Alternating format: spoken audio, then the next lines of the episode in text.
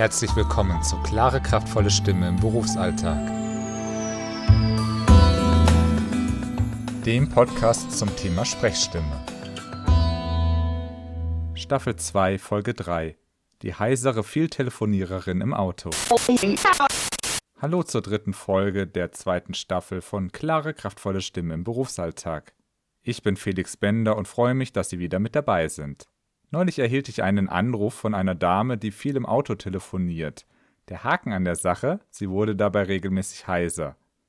Das heißt, ihre Gespräche, die sie im Rahmen ihrer Vertriebstätigkeit zu tätigen hatte, konnte sie nur bedingt oder sehr schlecht sogar durchführen. Abends, als sie zu Hause war, war sie dann meistens sogar heiser und wollte am besten gar nicht mehr sprechen. Da mussten wir natürlich was tun, denn zum einen war ihr Berufsleben eingeschränkt, aber eben auch ihr Privatleben. Was haben wir dann gemacht? Wir haben zuerst mal geschaut, was ist die Besonderheit beim Telefonieren im Auto. Im Auto ist es etwas lauter, als es normalerweise ist, das heißt, wir werden automatisch auch mit der Stimme etwas lauter. Und wenn wir lauter sprechen, dann passiert es oft, dass wir auch etwas höher werden mit der Stimme. Ich gehe mal ein bisschen weg vom Mikrofon und versuche Ihnen das vorzumachen. Jetzt bin ich ein bisschen weiter weg vom Mikrofon. Denn wenn wir etwas Entfernung zum Mikrofon aufbauen, dann ist das derselbe Effekt, als wenn es in unserer Umgebung lauter wird. Wir sprechen dann automatisch lauter und, wie gesagt, meistens auch etwas höher. Jedenfalls dann, wenn uns das nicht bewusst ist. Das Problem, wenn wir höher sprechen, dann schwingen unsere Stimmlippen im Hals nicht mehr so toll, wie wenn wir etwas tiefer sprechen.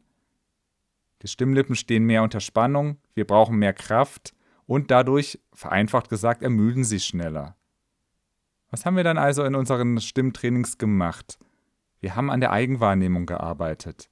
Wir haben daran gearbeitet, dass die Dame darauf geachtet hat, wenn sie gesprochen hat, ihre Brustresonanz zu spüren.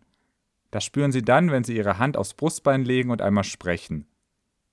Und zwar ist das eigentlich unabhängig davon, ob ich leise spreche oder ob ich etwas lauter spreche. Das war jetzt sogar so laut, dass das Mikrofon kurz rot geblinkt hat, das heißt, es war zu laut. Es war aber überhaupt nicht anstrengend für mich, denn meine Stimme saß immer noch vom Gefühl her im Brustbereich. Natürlich schwingen trotzdem meine Stimmlippen im Hals. Es ist nicht so, dass auf einmal nur noch mein Brustkorb schwingt, aber wir nehmen uns eben diese Anspannung, diese Anstrengung.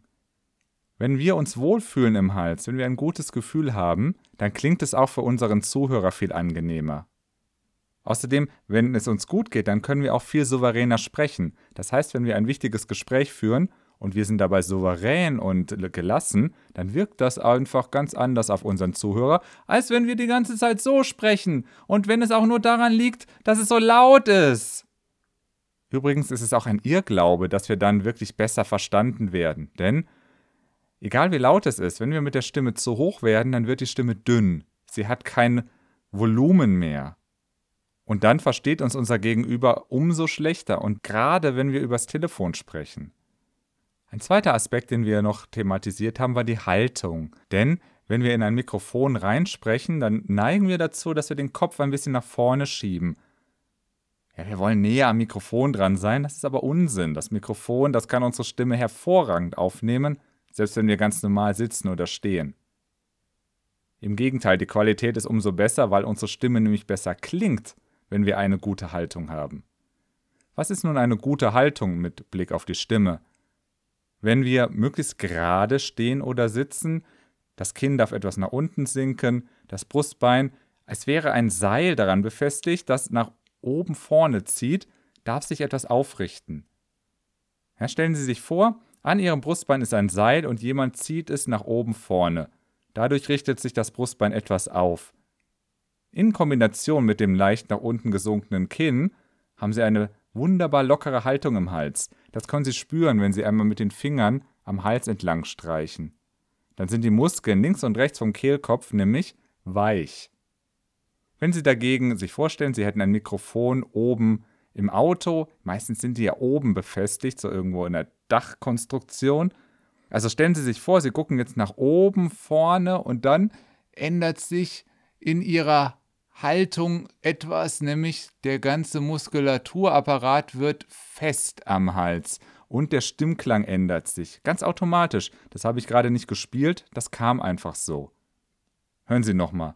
Jetzt ist mein Brustbein aufgerichtet, mein Kinn leicht nach unten gesunken. Und jetzt ist mein Brustbein ein bisschen eingesunken und das Kinn nach oben gestreckt. Klingt ganz anders. Also um es nochmal zusammenzufassen, wir haben daran gearbeitet, dass die Stimme etwas tiefer ist, über die Wahrnehmung der Brustresonanz, und wir haben an der Haltung gearbeitet, sodass der Kehlkopf sich locker auf und ab bewegen konnte, dass die Stimmlippen locker und effektiv schwingen konnten. Probieren Sie das doch bei der nächsten Autofahrt einfach mal aus, egal ob Sie jetzt wirklich telefonieren oder nicht. Sie können das übrigens auch testen, wenn Sie einen Beifahrer im Auto haben. Diese Person kann Ihnen dann auch direkt eine Rückmeldung geben, ob Ihre Stimme angenehm klingt oder eben nicht. Wenn Sie sagen, na, da möchte ich lieber mit einem Profi arbeiten, kontaktieren Sie gerne mich, denn wir können ja zum Beispiel über Skype arbeiten. Skype ist ganz ähnlich. Ja, auch da sprechen wir in ein Mikrofon. Oft ist die Qualität nicht ganz so gut. Zum Üben sind diese Voraussetzungen perfekt. Wenn Sie ein Skype-Training ausmachen möchten, schreiben Sie mir entweder über das Kontaktformular auf meiner Webseite bender-kommunikation.de oder Sie schreiben mir eine E-Mail info at bender-kommunikation.de. Wenn Sie mögen, hören wir uns in zwei Wochen wieder, dann gibt es einen neuen Fall und Sie können wieder überlegen, wie Sie diese Techniken und Methoden für Ihren Alltag einsetzen können. Bis dahin, alles Gute für Sie und Ihre Stimme.